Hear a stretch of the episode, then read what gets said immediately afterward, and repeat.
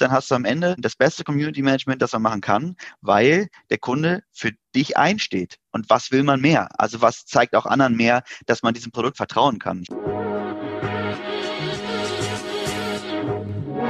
Payment and Banking, der Podcast aus der Mitte der Fin, Tech und Payment Branche mit eurem Host Christina Kassala.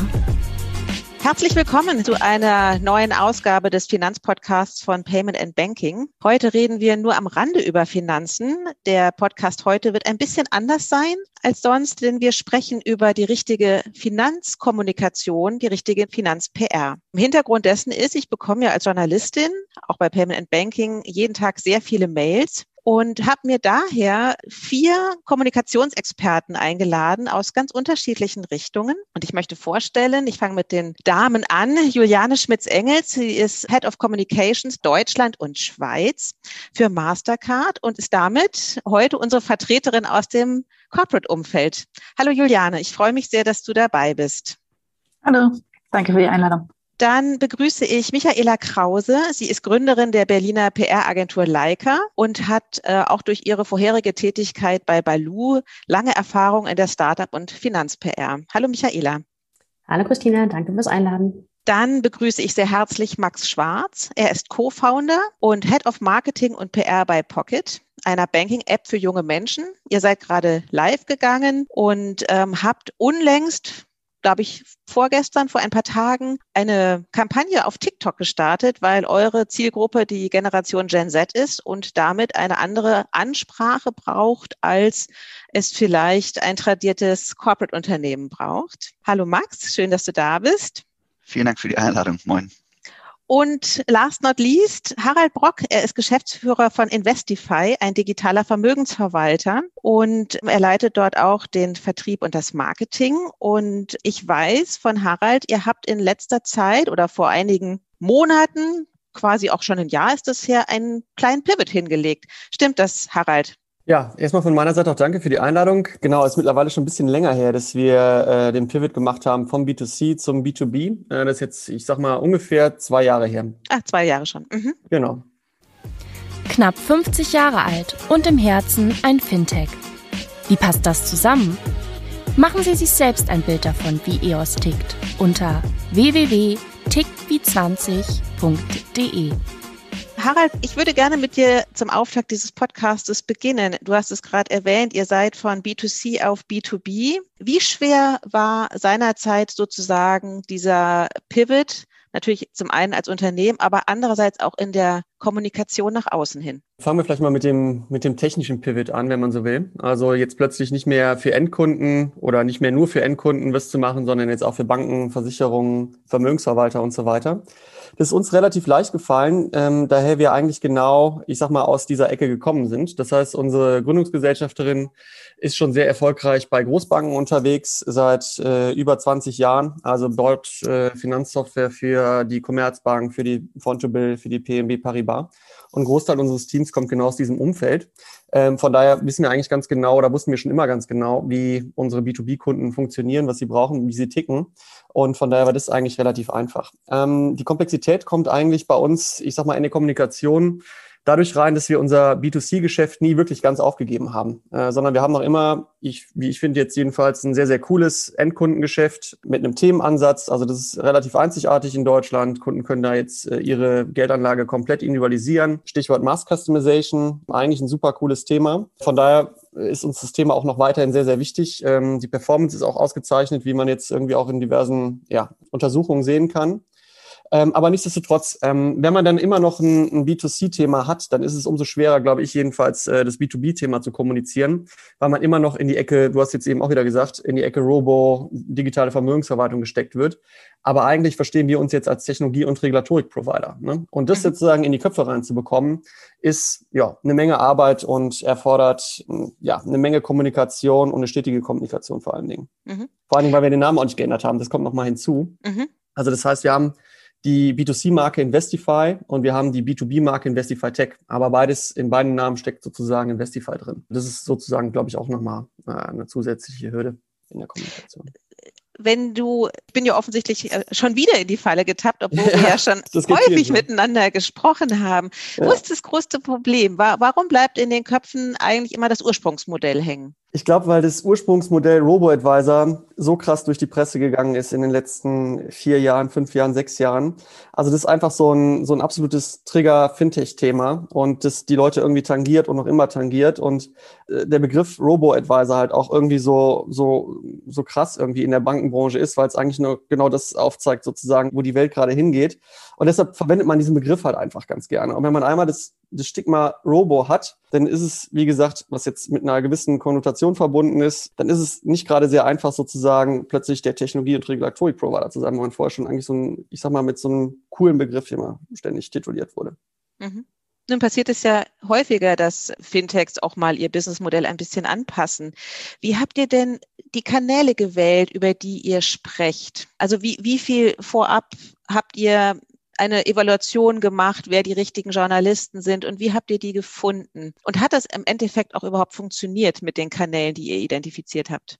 Ich glaube, ähm, wir hatten durch mein Netzwerk äh, einen extrem guten Zugang zu Journalisten, die uns letztendlich beim, beim, bei der Kommunikation äh, begleitet haben und heute immer noch begleiten. Ich habe, wie gesagt, du hast ja auch diverse Bücher rausgebracht, ähm, veröffentliche extrem viel, bin in diversen Podcasts immer unterwegs und habe deshalb äh, zu den renommierten mm, ja, Magazinen auch einen sehr, sehr guten, engen, vertrauensvollen Kontakt. Und das hat, glaube ich, schon geholfen ähm, weil man sich regelmäßig austauscht und man auch die Chance hat, sozusagen jetzt das neue Geschäftsmodell überhaupt mal zu platzieren. Und, und da wird es eigentlich schon sehr, sehr gut aufgenommen und auch, wie wir das ganz gerne haben, vom Wording her aufgenommen, dass man immer von Investified Tech spricht, dass man immer von einem Technologie- und Regulatorik-Provider spricht.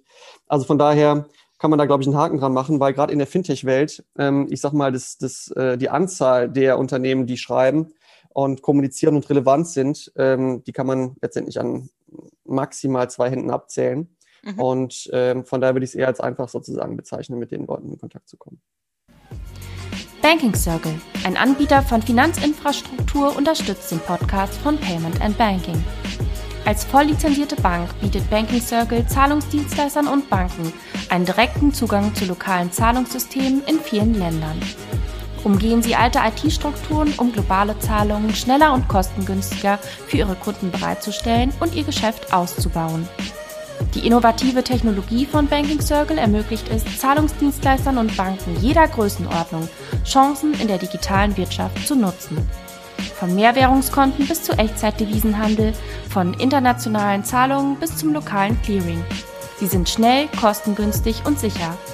Sie erhalten alles aus einer Hand, damit Sie sich auf Ihre Kunden konzentrieren können. Banking Circle, der Finanzinfrastrukturanbieter, auf den Sie sich verlassen können. Erfahren Sie mehr unter bankingcircle.com. Okay. Naja, weil du hattest mir mal erzählt, ihr habt mal versucht, das auch über eine Pressemitteilung zu lancieren und das hat überhaupt nicht funktioniert. Genau, also wo wir dann nicht so dicht dran sind bei den, bei den Magazinen, die vielleicht gar nicht unbedingt im Fintech-Umfeld unterwegs sind, sondern allgemein, ich sag mal in der Gründerszene, die sich jetzt nicht so tief mit unserem Geschäftsmodell beschäftigen, die greifen dann immer noch mal das Thema Robo-Advisor im Kontext von Investify auf. Ne?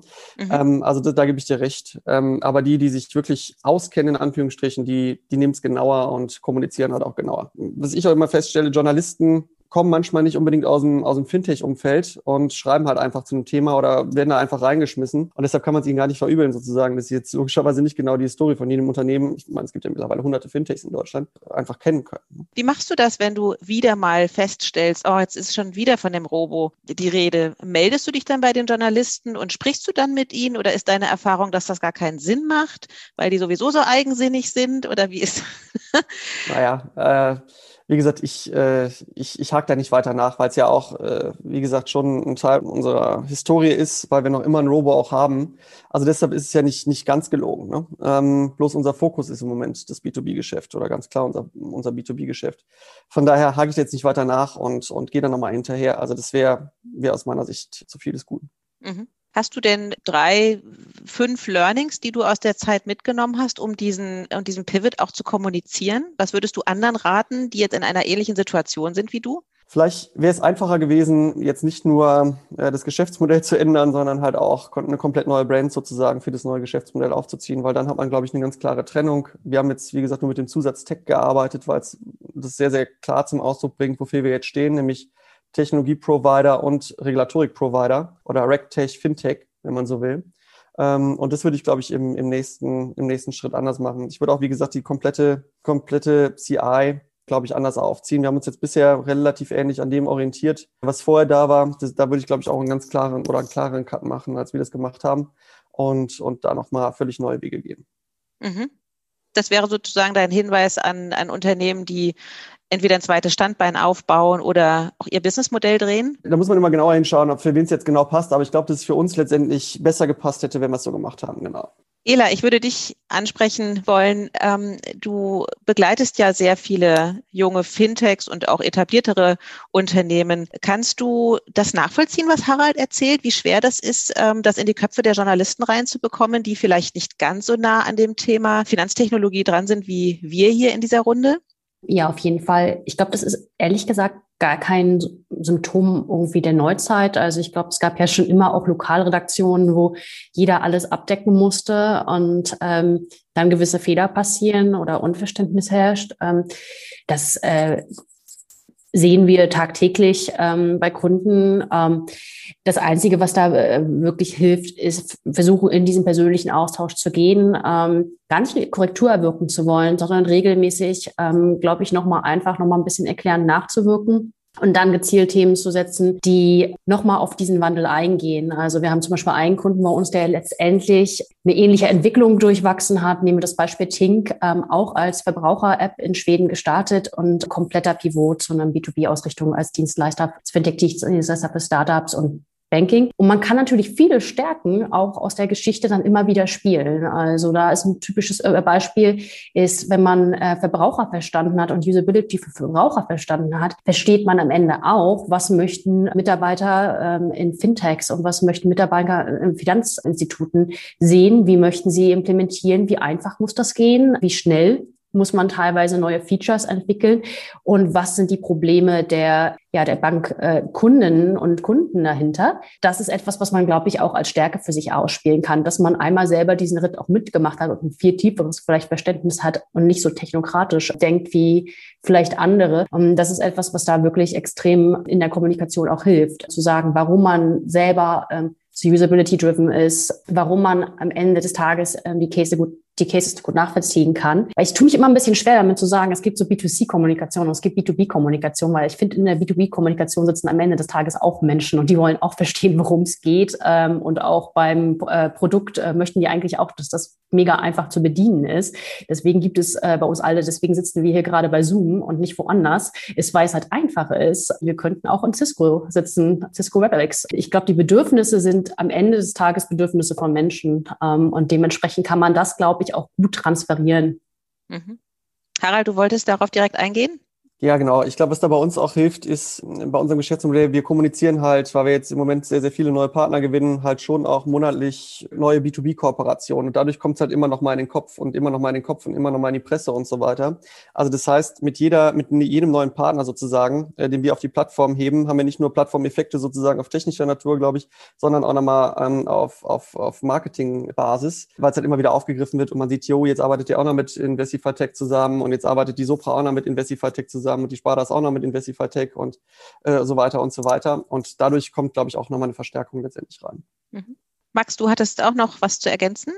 Ja, ich glaube, diese, diese klassischen Aufteilungen sind irgendwie für mich immer relativ schwierig, weil es geht ja im Endeffekt für mich darum, einfach ein neues Ziel zu definieren. Es geht darum, ähm, was möchte ich mit meiner Kommunikation erreichen. Also dadurch, dass einfach Kanäle, wie ähm, eben auch, auch schon gesagt, Kanäle werden anders benutzt. Dementsprechend muss ich auch verstehen, dass das, was ich raussende, wenn ich, ich, ich muss ein spezielles Ziel damit verfolgen. Und wenn ich damit Employer Branding oder wenn ich damit Trust aufbauen möchte, dann muss ich gucken, welche Kanäle möchte, muss ich triggern oder anteasern, um wirklich die Response uns auch zu bekommen und auch den Leuten die, die Wahrnehmung zu geben, weil ich glaube, dieses Thema, ich möchte damit Reichweite generieren oder irgendwie so. Ja, wenn du Reichweite generieren möchtest, dann ist Presse wahrscheinlich nicht das Beste, sondern dann gibt es sehr viel günstigere und effizientere Wege, das zu tun. Ähm, die Frage ist, was möchtest du damit erreichen? Wen möchtest du damit erreichen? Und was möchtest du am Ende, dass dabei rauskommt? Und ich glaube, ähm, da ist es super wichtig, dass dass auch vielen Firmen geholfen wird, gerade auch etablierten Firmen geholfen wird, weil das gar nicht so einfach ist, aus dem alten, aus dem alten Trott rauszukommen und einfach zu sehen, okay, ähm, wenn ich jetzt eine Message rausschicke auf LinkedIn, dann ist das heute schon ein ganz anderer Trigger als vor einem Jahr. Also wo alle über LinkedIn gesprochen haben. Jetzt sind Leute von LinkedIn teilweise genervt. Also dieses mit der Zeit mitgehen und einfach wirklich sagen, ich setze ein klares Ziel und hinterfrage das immer wieder und setze dann auch die Triggerpoints immer wieder neu, ähm, um da am Ball zu bleiben. Ich glaube, das ist das, was, was ähm, super, super wichtig ist, um da wirklich irgendwie auch Erfolg zu haben. Juliane, kannst du das bestätigen? Was vor ja. einem Jahr gültig war, ist heute schon Schnee von gestern? Ja, oder überlegen wir einfach, was Anfang des Jahres war mit Clubhouse. Das ist ja auch schon äh, so ein Thema. Ähm, das geht einfach wahnsinnig schnell, dass mal wieder äh, neue Kommunikationskanäle auftauchen, in denen man sich super austauschen kann. Und da muss man einfach auch dann immer gucken, bleibt das so bestehen, bewährt sich das oder ändert sich das für meine Zielgruppe oder ändert sich die Zielgruppe? Und je nachdem muss man dann mal gucken, dass man dann die richtigen Leute erwischt und äh, auf welchen Plattformen. Ein Fun Fact nur, also unsere Zielgruppe zum Beispiel 16 bis 19 ähm, war 2018 oder so waren, waren da, waren da, oder 2015, Entschuldigung, war das, waren die, glaube ich, ähm, auf Instagram waren 30, 40 äh, Prozent. Dann waren auf einmal 2019 waren, waren über 90 Prozent der, der 16 bis 19-Jährigen alle auf Instagram und alle waren da. Das ist jetzt auf knapp 80 Prozent wieder gefallen in diesem Jahr, weil TikTok da ist, weil andere da, Sachen da sind das zeigt einfach, dass sie, dass das nicht, was gestern war, kann ich nicht einfach heute genauso wieder verwenden, sondern ich muss mit der Zeit gehen, ich muss gucken, was passiert mit meiner äh, Message, was kommt zurück, um dann zu messen, einmal auf Daten basiert und einmal auch wirklich organisch zu sehen, was passiert da, was passiert mit den Leuten, wie reagieren sie darauf, wollen die Leute, dass wir auf Clubhouse sind oder wollen sie es nicht, wollen die Leute noch auf Instagram eine Hochglanzwerbung sehen oder nicht. Also ich glaube, das ist momentan schneller als je zuvor und das sehen wir bei unserer Zielgruppe mega doll. Jetzt habt ihr ja mit äh, Gen Z natürlich auch eine sehr affine und, und schnelle Zielgruppe auch. Ähm, ich könnte mir jetzt vorstellen, bei Mastercard geht der Switch von einem Kanal zum anderen nicht ganz so schnell, oder? Naja, doch. Also wir haben jetzt schon unterschiedliche Kampagnen, werten die aus und äh, gucken dann einfach, was funktioniert und was funktioniert nicht. Und äh, gucken natürlich auch, wenn wir was mit Partnerschaft machen, so wie wir das jetzt eben auch gerade mit Pocket und äh, mit Max äh, haben, da haben wir eben auch geguckt, wenn wir die Gen Z erreichen wollen, gemeinsam, dann ist halt äh, TikTok und auch Instagram halt äh, der richtige Weg. Und das passen wir halt immer je jeweils an. Also da sind wir dann auch schon agile an der Stelle, wenn man jetzt ein Passwort nehmen möchte. Aber wir gucken einfach, was passt und machen das dann entsprechend. Mhm. Harald, du hattest auch noch äh, was zu ergänzen? Ich glaube schon, dass da so ein Riesenunterschied zwischen B2B und B2C gibt. Ne? Ich glaube, äh, unsere B2B-Zielgruppe informiert sich äh, tendenziell täglich an den gleichen Stellen sozusagen über das, was ihre Mitbewerber da so machen. Und ich meine, da gibt es ja jetzt gerade in letzten, im letzten Jahr ist noch, glaube ich, ein oder zwei relevante Player dazugekommen, die es vorher nicht gab, wie so Finanzszenen oder so, was jetzt, glaube ich, extrem gut gelesen wird, ähnlich äh, wie, wie Payment and Banking natürlich. Aber es, es bündelt sich halt einfach alles. Und da gibt es halt nicht diesen riesen Shift, glaube ich. Und äh, das ist im B2C, glaube ich, völlig anders. Und da ich, bin ich bei Max, äh, ich glaube, da gibt es Riesenschwankungen und da muss man halt wesentlich mehr machen. Aber was, glaube ich, immer hilft, ist sich auch regelmäßig oder unregelmäßig externe Hilfe bei der Kommunikation reinzuholen, weil man sonst immer wieder in seinem eigenen Trott äh, unterwegs ist. Ähm, häufig viel zu komplex wird, auch von der Kommunikation, gerade im B2B-Bereich. Und da hilft es, glaube ich, schon mit Agentur regelmäßig zu arbeiten, die einfach mal wieder die Komplexität rausnimmt, die Zielgruppen neu strukturiert und da wieder komplett neue Ansätze reinbringt. Ne? Ihr werft gerade meinen ganzen Fragenkatalog durcheinander, weil ihr jetzt schon so ganz viele Punkte aufgreift. Als du sagtest, man muss sich externe Hilfe holen, hat sich Juliane sofort wieder gemeldet. Es war eigentlich noch äh, zu, dem, äh, zu dem Punkt, dass man Ach. eben äh, bei B2B ähm, da jetzt schon so seine regelmäßigen Informationspunkte hat. Ähm, aber auch das passt sich ja an. Also ähm, Harald, genau wie du sagtest, irgendwie jetzt ist zum Beispiel Finanzszene äh, stärker geworden. Äh, Payment und Banking ist, äh, glaube ich, immer, ähm, also seit äh, länger schon irgendwie jetzt äh, ganz vorne mit dabei. Aber es gibt auch viele Blogs, die auch einfach von den, von den ähm, Initiatoren her einfach mal äh, mehr betrieben werden, weniger betrieben werden, wo es jetzt einfach auch mal anpasst. Und da muss man eben auch dabei bleiben. Und was ganz wichtig ist, man muss auch immer gucken, dass man so ein bisschen außerhalb seiner eigenen Bubble ist. Also wir, glaube ich, die ganzen Kommunikationsleute äh, informieren sich wahnsinnig viel, dann doch irgendwie auch auf Twitter und äh, wir haben da so unsere ganzen Medien und äh, da, wenn man halt eben B2B und B2C die richtigen Leute erreichen möchte, muss man auch immer genau gucken, und das ist auch ein Punkt, wo man dann eben auch diesen Agentursupport hat, um da jetzt wieder anzuschließen. Da muss man halt immer auch gucken, dass man aus seiner Bubble halt rauskommt, auch als Kommunikationsmensch, dass man äh, da doch noch alle Richtige erwischt. Max, du hattest auch noch was zu ergänzen?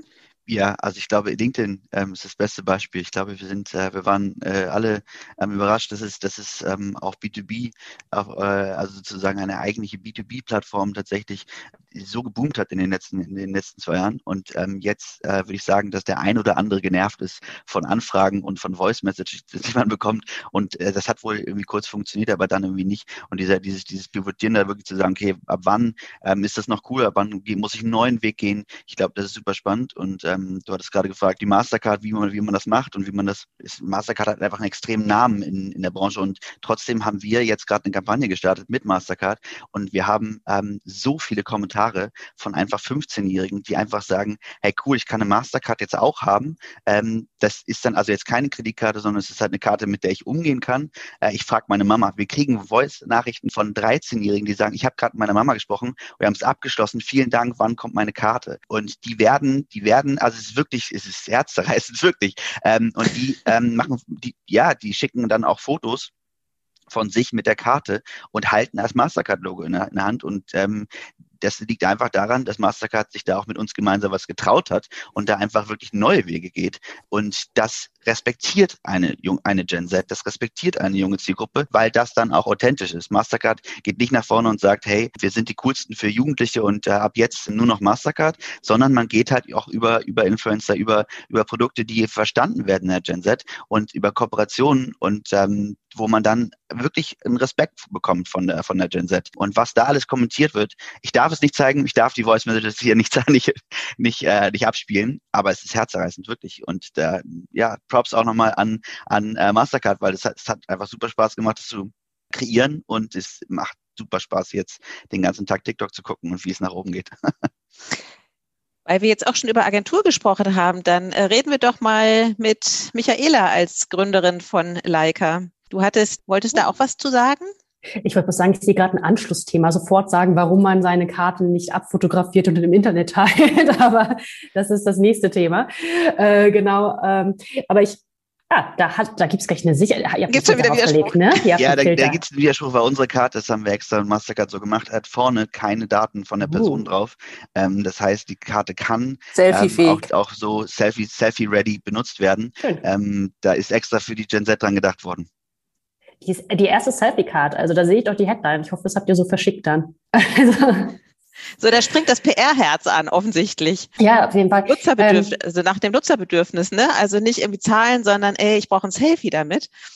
Ne, und auch ein wirkliches Problem gelöst, was halt wirklich passiert. Ne? Also ähm, natürlich, man hat eine junge Usergruppe, die machen die ersten Schritte mit dem eigenen Taschengeld. Ähm, da passieren Fehler. Äh, meine Eltern erinnern sich noch gut, wie die Vodafone-Rechnungen damals aussahen bei mir. Das kriege ich immer noch zu hören. Ähm, das ist äh, auch. also es ist natürlich dann aus Nutzersicht gedacht, ähm, ja, da, das wird einfach passieren. Die werden, wir wollen das auch, dass die ein bisschen stolz drauf sind. Wir wissen, wir wollen, dass sie stolz drauf sind, dass sie jetzt finanzielle Freiheiten bekommen. Ähm, lass uns doch die Karte so designen, dass sie das auch wirklich machen können, ohne dass da was passiert. Das finde ich halt ähm, super gedacht und das ist halt auch etwas, was man kommunikativ, glaube ich, nach außen tragen sollte, dass man das so weit gedacht hat. Zu Haralds Stichpunkt, dass es ähm, ganz gut ist, ähm, eine Agentur von außen rauszuholen. Das erleben wir auch oft, dass wir angefragt werden, um zu sagen, hey, wir haben das Gefühl, das ist irgendwie, wir drehen uns ein bisschen im Kreis oder die Gedanken gehen immer in die gleiche Richtung. Und das kann schon recht hilfreich sein. Und selbst agenturintern machen wir das auch so, dass wir halt ab und zu nochmal uns auch auf den Prüfstand stellen und sagen, jetzt arbeiten wir sechs Monate, ein Jahr äh, irgendwie auf dem Kunden. Wäre es vielleicht äh, sinnvoll, nochmal ein, zwei Teammitglieder ähm, auszutauschen, also einfach zu schauen, ob wir dann noch mal von einem ein neues Teammitglied bei uns reinzuholen oder das ganze Team zusammenzubringen und auch bei uns noch mal umzuwürfeln, um zu schauen, ob das, ob das Sinn macht. Also wenn man gleichzeitig Kontinuität drin hat, also man will ja, dass Leute dauerhaft mit dem Thema verbunden sind und ähm, Historie von A bis äh, Z verstehen, aber ab und zu diesen Blick von außen drauf zu bringen, ist, ist glaube ich, denke ich, super wichtig. Also das ist, glaube ich, da seid ihr nicht alleine. Da würde ich gerne die Frage anschließen, ab wann macht es denn Sinn, mit der Agentur zusammenarbeiten? Also gerade wenn Unternehmen ja sehr früh am Markt sind, ist ja kein Geld oder kein Budget auch letztendlich für eine externe Agentur da. Würdest du dann sagen, lieber in-house jemanden implementieren, der die Kommunikation steuert, oder lieber am Anfang mit der Agentur zusammenarbeiten, weil da vielleicht das Netzwerk größer ist? Ich würde in der Tendenz wahrscheinlich sagen, sich erstmal jemanden in-house zu holen, weil man am Ende des Tages ja immer noch eine Schnittstelle zur Agentur braucht. Wir brauchen jemanden, der die Agentur äh, koordiniert. Wir brauchen jemanden, der Informationen gibt, der Entscheidungen trifft. häufig relativ schwierig ist, wenn man das direkt mit dem CEO macht. Einfach weil es äh, ja, das ist eine von 20.000 Aufgaben am Tag ähm, mit einem externen Dienstleister.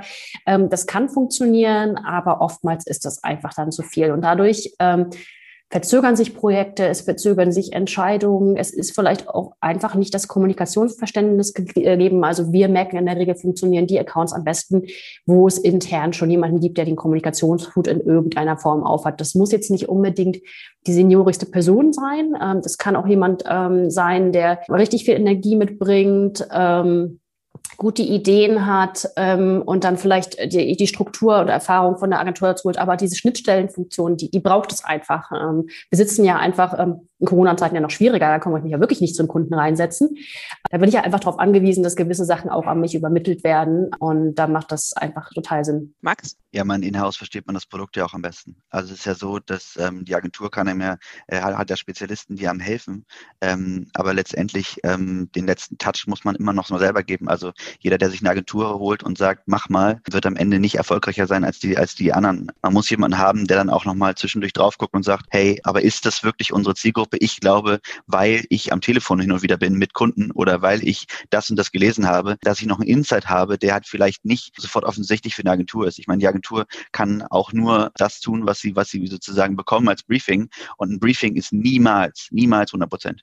Harald, arbeitet ihr mit einer externen Agentur zusammen? Ja, wir arbeiten mit einer externen Agentur zusammen, wollen es aber jetzt auch noch mal ein Stück weit ausweiten, weil wir halt festgestellt haben, bei uns gibt es intern, also das liegt wie gesagt primär alles bei mir und bei einem Kollegen von mir. Wir haben aber auch nicht mehr so viel Zeit und wollen es jetzt wie gesagt bewusst noch mal extern rausgeben, auch wie gesagt, um noch mal neue Impulse reinzuholen und und da ja einen frischen Wind noch mal reinzubringen. Wie sucht ihr? Also die grundsätzliche Frage, wie findet man denn die richtige Agentur? Ich glaube, grundsätzlich ist es extrem wichtig, dass man jemanden hat, der das generelle Produkt oder die Produktumgebung ganz gut versteht. Also jemand, dass man jemand hat, der beispielsweise schon mal im Fintech-Umfeld gearbeitet hat oder weiß, worauf es da letztendlich ankommt. Also das ist mir persönlich extrem wichtig, dass wir da nicht bei Null anfangen, weil es schon ein spezielles Thema, die Zielgruppe ist schon speziell und da setze ich halt auch immer auf, auf gute Referenzen, äh, die das Unternehmen da letztendlich schon mal hatte. Ähm, und da muss die Chemie natürlich stimmen. Also ich meine, es kommt dann als, als, als nächstes natürlich hinzu, weil man ja doch irgendwie ähm, sich verstehen muss und äh, ja. Und ich, ich glaube, das war eine Agentur nochmal extrem wichtig, dass das stimmt. Auch da hat Max noch was zu ergänzen. Entschuldigung, dass ich jetzt schon wieder einleite, aber ich, Nein, äh, also ich stimme, stimme Harald natürlich, ich stimme Harald vollkommen zu und auch nochmal das, was er vorher gesagt hat. Ähm, also B2B ist da einfach irgendwie auch nochmal ein bisschen anders als B2C. Eine ganz, ganz nette Anekdote nämlich von, von uns, wie wir unsere Agenturen gesucht haben und unsere ersten Gespräche geführt haben. Wir haben mit einer Agentur gesprochen, ich nenne den Namen jetzt des Geschäftsführers nicht, ist aber ein sehr, sehr, sehr, sehr äh, smarter und sehr, sehr gehypter Mann. Und ich sage Mann in Anführungszeichen, weil er, als wir gesprochen haben, war er 17. Äh, in unserem ersten ersten Gespräch, wo wir schon über relativ hohe Budgets gesprochen haben, saßen wir zusammen im Raum, da ging das noch, das ist schon ein bisschen länger her. Und äh, auf einmal klingelte sein Telefon und es war ein Alarm und ich musste schmunzeln, weil äh, auf dem auf seinem Handy stand Englischunterricht. Dieser Junge hat knapp 25 Mitarbeiter und ist einer der erfolgreichsten Agenturen im Bereich TikTok und erzählt großen Firmen, wie es funktioniert. Also gerade im B2C-Bereich ist es für uns halt super wichtig, Leute zu haben, die die Zielgruppe verstehen. Also weil die wirklich mit denen täglich dann auch reden müssen. Ähm, das ist bei B2C halt irgendwie noch mal einfach sehr viel extremer und wie Harald das vorher schon gesagt hat, da ist der Unterschied zwischen B2B und B2C einfach dann schon noch sehr, sehr groß. Natürlich muss man da auch seinen, seinen Kunden sehr gut verstehen, aber das Produkt an sich äh, muss muss einfach ja, translated werden. Also die, die, Gen Z muss es verstehen. Und wenn ich dann jemanden habe, der die Sprache spricht, ist das für uns Gold wert. Michaela, jetzt sagte Harald gerade, die Fintech-Klientel ist schon sehr speziell und auch wahrscheinlich die Journalisten ein bisschen. Würdest du sagen, dass sich Finanz-PR von klassischer PR unterscheidet? Und wenn ja, worin? Ich würde sagen, Grundsätzlich in der Ausübung nicht. Und ich würde auch den Kunden raten, dass man äh, nicht denkt, dass man irgendwie der eigene Special Butterfly ist, bei dem alles anders funktioniert. Das ist nicht der, das ist nicht der Fall. Wie in jeder Branche ist es so, dass man unterschiedliche Charaktere hat, glaube ich. Also jede Branche hat irgendwo eine gewisse Homogenität. Ich finde die Fintech-Branche extrem homogen, muss ich sagen. Ähm, das ist ein ähm, Unterschied. Also ich glaube, wir sitzen ja auch gerade alle in einer Altersgruppe, sind äh, sehr, sehr weiß mit wahrscheinlich einem ähnlichen Hintergrund. Das finde ich ähm, sehr, sehr bezeichnend für die Branche. Und ich finde auch sehr bezeichnend für die Branche, dass sehr viel Nabelschau betrieben wird und aufeinander geschaut wird. Das ist äh, das Einzige, was ich denke, vielleicht so ein bisschen mir auffällt als Charakteristika, dass ganz oft mal geschaut wird, aber XY macht das und der Wettbewerb macht das. Und das empfinde ich als ein bisschen stärker als bei anderen, die sagen, das ist unsere Story, das ist äh, unsere Story, wir wollen das machen. Wir gucken gar nicht so viel nach links und rechts, sondern es ist, das ist aber, glaube ich, ein Symptom davon, dass die Branche einfach so extrem stark gewachsen ist. Ähm, es auch viele Copycats äh, von Ideen äh, in der Branche gibt und es eine gewisse Konsolidierung irgendwann geben wird. Aber man hat so ein bisschen das Gefühl, dass es halt ein Wettrennen ist darum, um Aufmerksamkeit, es ist ein Wettrennen um Leute ähm, und ich würde mir ein bisschen mehr äh, wünschen, dass die, die wirklich guten Ideen ein bisschen mehr ähm, hervorstechen und man auch ein paar diversere Stories erzählen kann, die sicherlich auch da sind, aber in der Masse das gerade einfach ähm, sehr, sehr noch einheitlich kommuniziert, was glaube ich, daran liegt, dass man halt schaut, was macht Wettbewerber und ich mache ungefähr das Gleiche oder ich ziehe nach. Das sehen wir zum Beispiel auch in der Produktkommunikation. Wettbewerber XY hat ein Feature schon. Mein Rat wäre, das dann gar nicht mehr unbedingt bei einem selber anzukündigen. Was ist die News hier hinter? Aber man sieht ähm, ganz oft, dass dann trotzdem noch versucht wird, natürlich die Features äh, auch nachzuziehen. Wir haben das jetzt auch. Das ist in der PR ähm, natürlich, was, was soll die Schlagzeile sein? Es wird sehr produktgetrieben gedacht. Ähm, was, was baut man gerade bei sich drin? Es wird relativ wenig nicht in Stories noch gedacht. Und das liegt vielleicht ein bisschen da drinnen gelegen, dass ich manchmal das Gefühl habe, dass die Teams sehr homogen sind, dass da produktgetriebene Leute sitzen, die einen super Job machen, aber die vielleicht nicht so viel in Stories denken. Ähm, und äh, da könnte, glaube ich, der ganzen Branche ein bisschen, ein bisschen mehr Mut gut tun, auch bei, ähm, bei den Einstellungen teilweise oder mit welchen Agenturpartnern sie vielleicht zusammenarbeiten oder dass sie halt, äh, wie gesagt, sagen, ähm, ich äh, bin im Messaging deutlich spitzer. Ich muss nicht jeden mitnehmen, links und rechts, sondern ich, ähm, ich muss für etwas stehen. Mhm. Ähm, und das wird sich, denke ich, aber auch in den nächsten Jahren herauskristallisieren. Wenn du sagst, in Stories denken, was genau meinst du damit? Was ich damit meine, zum Beispiel, äh, ist, ist wirklich der Punkt zu sagen, was sind denn die äh, Themen da draußen, die die Menschen bewegen? Was sind denn die Probleme, die sie haben? Und dann erst zu überlegen, wie passen wir da rein? Ähm, und ich glaube, das Pferd wird immer ein bisschen andersrum aufgezäumt. Was haben wir denn? Was haben wir im Produkt? Ähm, und wie raus machen wir daraus, dass eine Story die andere Leute da draußen interessiert. Das kann funktionieren, funktioniert aber nicht so oft. Also ich glaube, dass man deutlich stärker schauen muss, was die Leute da draußen wirklich bewegt. Sind es Corona-Nöte und Sorgen, die äh, Finanzbuchhaltung viel schwieriger machen? Sind es Themen äh, wie, dass Frauen ähm, Banking-Apps als nicht zugänglich empfinden? Und dann gibt es Leute, die machen das ja wie Miss Moneypenny super, super gut und die gehen einfach komplett auf die Bedürfnisse ihrer Zielgruppe ein. Und da gibt es dann wieder um andere, die sagen eher, okay, meine App kann das und das und das. Also lass mich die ganze Zeit nur über mich selbst reden und das ist halt über das Produkt. Aber ich würde in einer guten Story, denke ich, ähm, geht es nicht nur um mich selbst, sondern da habe ich irgendwie, wenn ich eine gute Story höre, habe ich das Ge Gefühl, die spricht mich an, die hat was mit mir zu tun und nicht nur mit dem Absender. Also das ist ähm, das, was ich ähm, da sehe. Juliane, als, als Mastercard, äh, wie bedürfnisorientiert kommuniziert ihr als großer Corporate?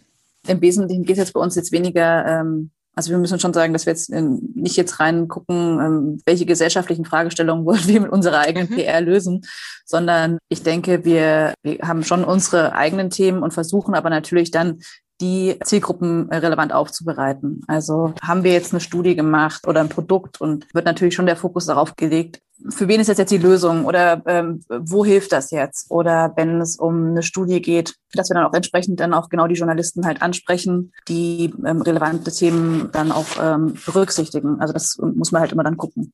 Also würdest du sagen, bei euch funktionieren Studien immer sehr gut, um Journalisten heranzutreten, weil das so faktenlastig scheint? Ja, ja, ja. Mhm. Und wie, wie findet ihr dann eure Themen auch? Ist ganz viel. Das sind zum einen Sachen, das mit, was, was mit Kollegen schildern, was die aus also B2B, was die, was die mir erzählen, was ihre Kunden denen sagen, was jetzt ein relevantes Thema ist.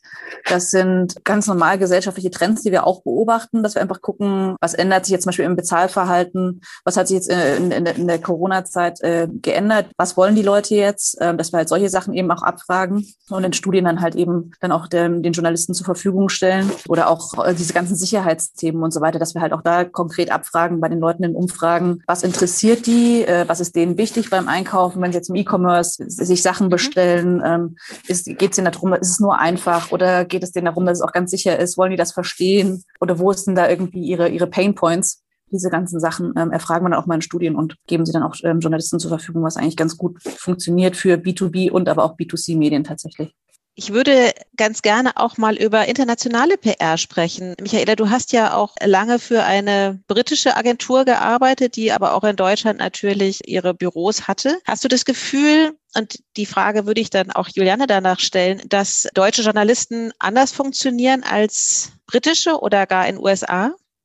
Ähm, ist sogar noch interessanter. Die Agentur war von einer Amerikanerin gegründet. Das erste mhm. Büro, wissen viele nicht, war in Paris. Ähm, ah, okay. Und äh, dann, dann London und äh, dann ah, habe ja, ich, ja. das, mhm. dann hab ich das Berliner Büro aufgebaut. Genau. Ähm, und ja, jeder Markt hat ähm, riesige Unterschiede. Also, oder mal größere, mal kleinere. Wir haben jetzt aktuell bei Leica auch sehr, sehr viele Partneragenturen. Also wir haben Partneragenturen UK, Frankreich, äh, Niederlande, Türkei und dann ist die Liste wirklich, wirklich lang. Und es funktioniert ähm, in jedem Markt unterschiedlich. Ähm, Großbritannien hat allein extrem viel mehr Fintech-Journalisten. Die haben schon immer ein größeres, jahrzehntelang mehr Berichterstattung über Finanzthemen, ein höheres Maß an Finanzbildung, würde ich wahrscheinlich sagen, auch. Ein anderes Verhältnis zur Vorsorge auch, ähm, wo wir ja ähm, bislang sehr, sehr auf unsere Rente vertraut haben, ähnliches. Das äh, ist da anders, in den USA auch nochmal komplett anders.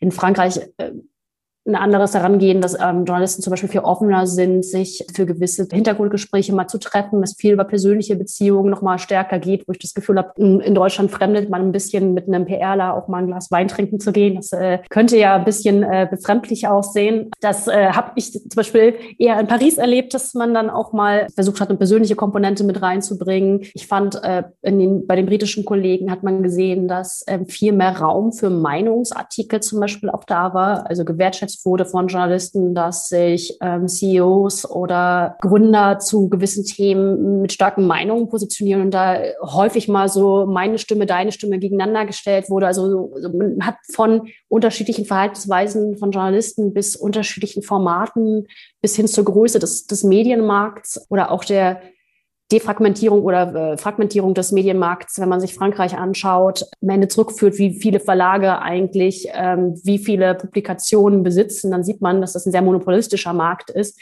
Da sind wir dann ganz anders aufgestellt und das verändert alles, all diese Faktoren verändern die Arbeitsweise. Ähm, mhm. Das macht es aber auch total spannend, mit anderen Agenturen zusammenzuarbeiten und bringt manchmal auch neue Ideen rein, die dann hier auch funktionieren können, wenn sich unser Markt zum Beispiel verändert. Ja, Juliane, du kommunizierst ja auch viel mit der Schweiz in deinem Fall noch, aber kriegst du natürlich auch mit, wie das äh, in anderen Ländern ist. Wie ist deine Einschätzung? Weil du hattest jetzt gerade das Thema Studien, faktenlastig. Ich könnte mir vorstellen, das ist so ein deutsches Thema.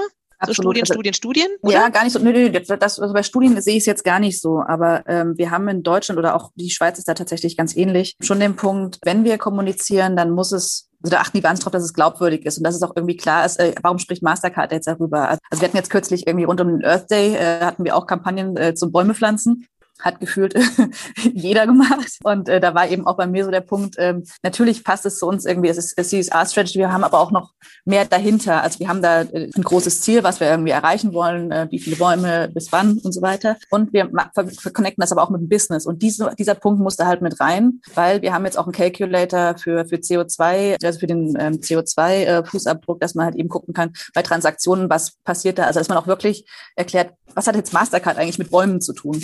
Oder oder auch, was wir da noch irgendwie haben, also dass wir auch direkt in dem Bereich forschen, wie können wir unsere Produkte in dem Bereich noch mehr machen. Und solche Sachen, sowas muss man dann in Deutschland und der Schweiz ähm, dann schon kommen, damit man glaubwürdig ist und nicht dann irgendwie gleich irgendwie abgestempelt wird. Also immer diese Connection zum Business auch irgendwie haben. In anderen Ländern ist es tatsächlich ganz ähnlich, äh, nicht ähnlich. Also Deutschland, Schweiz ist äh, sehr ähnlich, aber äh, die wollen immer alles verstehen also auch bei Produkten, da bekomme ich wahnsinnig tiefe Fragen teilweise zu irgendwelchen technologischen Sachen, obwohl ich mich einigermaßen fit halte, da ich dann doch oft mit den Kollegen nochmal nachfragen muss. Äh, hallo, ich, ich habe mir eine Frage, verstehe ich gar nicht richtig. Also erklär mir erstmal und dann äh, auch die Antwort bitte. Und dann ähm, sehe ich jetzt bei Kollegen in anderen europäischen Teilen, das haben die gar nicht. Also da, diese ganzen rund um kontaktloses Bezahlen zum Beispiel, diese ganzen, diese Aluhut-Debatten, was man da auslös, äh, auslesen kann und wie gefährlich das alles ist. Und solche Sachen, die gibt's jetzt zum Beispiel in, in Osteuropa viel, viel weniger. Die nutzen einfach die Karte und bam, die haben da irgendwie über 80 Prozent der Transaktionen sind bei denen kontaktlos, weil machen sie halt einfach so. Oder auch in, wenn es so ein Thema gibt wie, wie, wie Sponsorships, wenn Mastercard irgendwie die äh, Sponsor ist äh, von, von, von Sportevents zum Beispiel, in, interessiert in Deutschland jetzt äh, die Sponsoring-Marketing-Presse, aber sonst niemanden. Und äh, meine spanischen Kollegen kommen damit auf äh, die Titelseite von, äh, von der von überregionalen Zeitungen. Das ist schon äh, ein ganz großer Unterschied, einfach wie äh, Journalisten da ticken und was auch für die relevant ist. Hattest du die Hand gehoben, Harald? Hatte ich das vorhin richtig gesehen? Ja, aber das passt mittlerweile nicht mehr ins Thema. Ich, ich würde gleich nochmal drauf eingehen. Also, okay. Ja, wir haben jetzt ja ganz viel über Journalistenbeziehungen auch gesprochen. Wann macht denn, Max, der Zimpel Sinn? Oder auch an dich, äh, Michaela. Wann ist die Gießkanne das Mittel der Wahl und wann nicht? Michaela, möchtest du starten? Ladies first. Gerne. Ich würde es gar nicht Gießkanne äh, sagen. Es, es, kommt immer so ein bisschen drauf an, was man mit äh, dem Tool erreichen möchte. Es ist ja einfach manchmal so, ähm, nehmen wir ein Unternehmen wie Mastercard, äh, plötzlich muss man in ein Vertical reinschauen und hat was mit der Automobilindustrie oder so zu tun oder hat ein Thema im, im Gartenfachanbau. Ich möchte gar nicht sagen, was es sein könnte oder so, aber da muss man auch einfach mal schauen, wer ist denn also, wer ist denn der richtige Journal Journalist, dass äh, da, allein da mal nach Themen filtern zu können. Ja, wenn Themen wenn man ein größeres Unternehmen ist, viele spezielle Themen hat und ab und zu manchmal vielleicht in Gewässerform muss und die man sonst nicht rein muss, äh, ist es, macht es Sinn. Deswegen wird man wahrscheinlich auch bei jeder Agentur das irgendwann finden, damit man relativ schnell sich irgendwie einen Überblick ähm, schaffen kann. Der große Punkt ist dann natürlich immer die Frage, ähm, schön ist Gießkanne nicht. Das will keiner. Dafür müssen aber auch in Agenturen und in Unternehmen die Möglichkeiten geschaffen werden, dass der jeweilige Berater oder interne Mitarbeiter nicht mit Gießkanne arbeiten muss. Da muss ich sagen, dass ähm, relativ, wenn ich so, ich weiß nicht, ob das ein Corona-Symptom ist oder ob das generell teilweise nicht mitgebracht ist. Kommunikation braucht Zeit, Kommunikation braucht Vorbereitung. Wenn ich gewisse Journalisten vorab ansprechen möchte und so, dann, dann muss man mir dafür Zeit geben. Und da muss man sagen, auf Agenturseite merken wir, dass das oft nicht mehr gegeben wird. Da wird äh, in agilen äh, Sprints gearbeitet und die Kommunikation erfährt als letztes davon und muss das jetzt ausführen, weil auf die Website kommt es morgen. Und ich glaube, einiges, was da manchmal als Kieskanne rausgeht, war vom Berater oder vom internen Mitarbeiter ganz, ganz anders gedacht. Und da würde ich mir einfach wünschen, dass, ja, wie gesagt, in der Kommunikation mit den internen Abteilungen ähm, gezeigt wird, dass es halt nicht der Knopfdruck ist ich kann auch mir vorstellen, dass es daran liegt, dass natürlich viele andere Sachen äh, per Knopfdruck funktionieren und dass man sich deswegen wundert, was machen die dann da in der Kommunikation? Warum möchten die dann gerne mal irgendwie eine einzelne E-Mail schreiben oder mal einen einzelnen Anruf machen oder warum wollen die vielleicht warten, dass sie die Christina morgen eh sehen? Also diese, diese Knopfdruckmentalität sorgt dafür, dass, glaube ich, äh, mehr mit Gießkanne gearbeitet wird, wo es eigentlich auch nicht gut ist. Und auf die Frage zurückzukommen, das Tool ist, ist ein Tool, das ist alles, was es ist und äh, eine gute Datenbank zum Suchen und ähm, ja. Ja, also Datenbank ist, ist immer, äh, gerade wenn man, wenn man startet und einfach den Kontakt nicht hatte, ist super. Ähm, Gießkanne, ich glaube, ähm, also bei uns ist es eben so, wir sind, ähm, wir sind sehr datenorientiert und dann ist es wieder die Frage, was ist mein Ziel? Also wir gehen immer davon aus, dass der, dass der Content extrem gut sein muss, der muss unique sein, ansonsten brauchst du, brauchst du die Zeit eigentlich gar nicht verschwenden. Und dann ist die Frage, was ist mein Ziel? Und wenn jetzt bei uns zum Beispiel das Ziel ist, einfach mal zu schauen, ähm, wer überhaupt Interesse an sowas hat, dann kann so eine Gießkanne auch mal Sinn machen, um, um für in der Zukunft zu wissen, okay, da ähm, das teste ich. Also ich, und dafür sind dafür sind solche Tools auch super, einfach mal zu schauen, hey, bau diese Kontakte auf, guck mal, wie die Response bei ist, dabei ist und ähm, guck mal überhaupt, ob solche Themen irgendwie ja jemanden treffen oder nicht. Ich glaube, dafür macht es Sinn. Ansonsten gehen wir davon aus, dass wenn ich etwas wirklich platzieren möchte, dann gucke ich mir an, wora, woran jemand arbeitet. Und das ist nicht nur ein Influencer, sondern auch ein, auch ein Journalist oder auch ein Magazin und gucke mir die Themen an und, äh, und schreibe dann einen individuellen, ähm, individuelle Nachricht, in der ich sage, hey, pass auf das Thema, das finde ich cool, ich finde cool, dass ihr darauf eingeht. Ähm, und aus dem Grund würde ich gerne mit euch zusammenarbeiten. Und auch aus eigener Erfahrung ist das PR genau wie im Social Media, das trifft einfach auf mehr Response und ist dann einfach effizienter. Und äh, ich glaube, ähm, wenn man, wenn das Ziel ist, einfach nur Spread und irgendwo irgendwo soll, soll mein Name stehen oder ähm, irgendwo sollen Links kreiert werden oder irgendwas. Jeder kann ja seine eigenen Ziele kreieren. Dann kann das Sinn machen. Ansonsten, ähm, wenn man wirklich äh, hochqualitative Kontakte haben möchte, und die auch wirklich ausspielen möchte, dann ist eine persönliche Ansprache definitiv effektiver, also meines Erachtens. Wir sehen jetzt äh, auch gerade in der Fintech-Branche und gerade auch wieder im B2B-Umfeld, seit, seitdem es eigentlich Fintechs und so weiter gibt, dass alles irgendwie im Megafon, finde ich jetzt jedenfalls, so rausgeblasen wird und jede Kleinigkeit wird irgendwie aufgeblasen und und, und kommuniziert und so weiter. Jede Kapitalerhöhung und alles wird rausgetragen und ja, thematisiert. Und jetzt gibt's halt, glaube ich, eine ganz spannende Gegenentwicklung, die sich aber erst, äh, ich weiß nicht, seit ein, zwei Jahren so zeigt, dass der Journalismus halt auch versucht, sozusagen diese, diese Blasen, die da teilweise entstanden sind, irgendwie zum Platzen zu bringen und äh, geht bewusst auch mal tiefer rein und greift nicht nur einfach das auf, sozusagen, was, was die Fintechs da äh, jetzt über den Presseverteiler gejagt haben oder mit der Gießkanne ausge äh, ausgekippt haben. Ne? Und das finde ich halt auch ganz gut, dass da so ein bisschen mehr Differenzierung und ein bisschen mehr Kritik halt auch in den Geschäftsmodellen rein oder zu den Geschäftsmodellen reinkommt und äh, zu den Unternehmen und zum Erfolg oder Misserfolg letztendlich auch der Unternehmen. Juliane, wie viel Zeit verwendest du darauf, dich mit Journalisten zu treffen?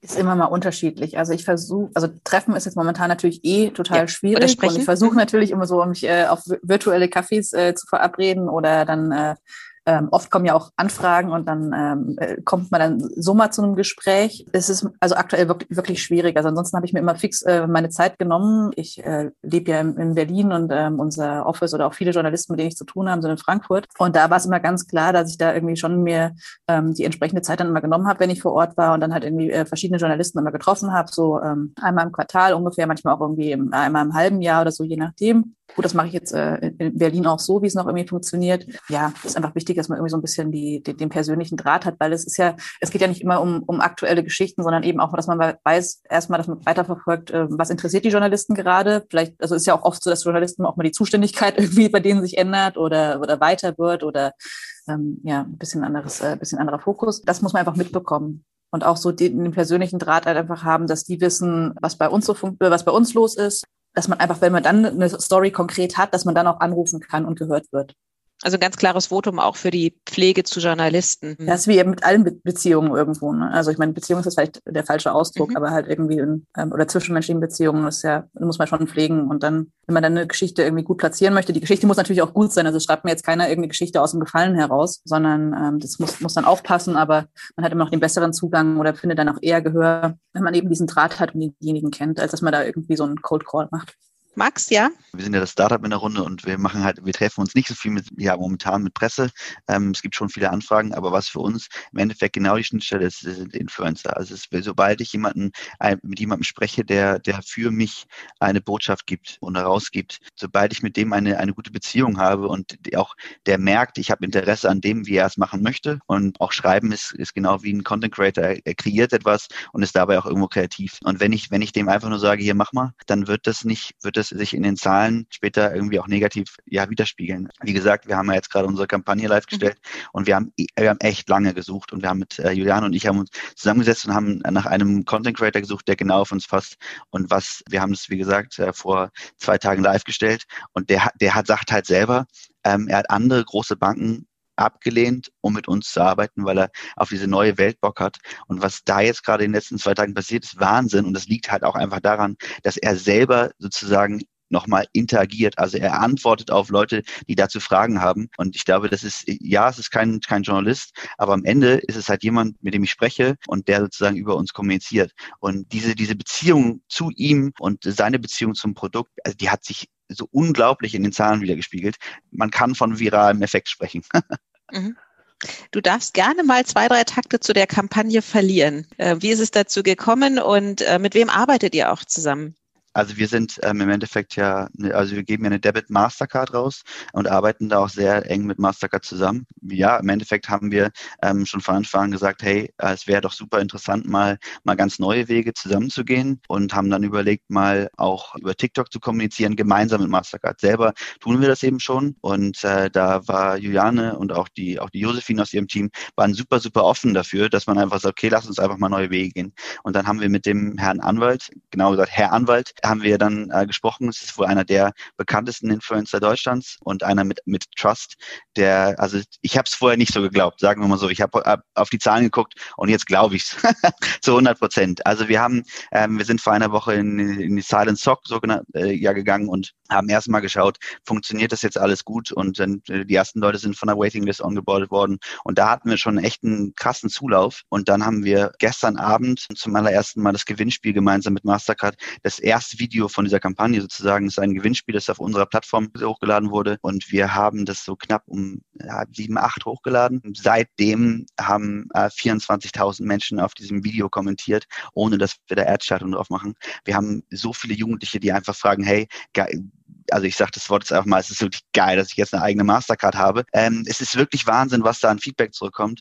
Wir haben knapp 23.000 Follower generiert in unter zwölf Stunden über Nacht und ähm, naja, das ohne, wie gesagt, Budget zu verwenden, das ist schon, das ist schon Wahnsinn. Und was, was den, was mich so überrascht, ist, dass, dass ähm, dieser Trust einfach sich da widerspiegelt, dass über, über 35 Prozent von ähm, 400.000 Menschen, die das gesehen haben, haben über 30, über 35 Prozent das gesamte Video gesehen. Das heißt, man sieht, was, was für ein, was für ein, ein Stand dieser, dieser Influencer im Markt hat, weil man weiß auch, wie schnell geswiped wird. Und ich meine nicht rechts oder links, sondern ich meine von oben nach unten. Es wird halt super super, schnell. Also die Aufmerksam Aufmerksamkeitsspanne von so einem Jugendlichen ist super, super kurz. Trotzdem, dass es eine, eine, eine, ein Finanzprodukt ist, und ich sage das jetzt mal ähm, in Anführungszeichen, das ist halt nicht das, das sexy Produkt für einen Jugendlichen wie ein, wie ein Sneaker oder so. Ähm, haben die Leute Lust drauf?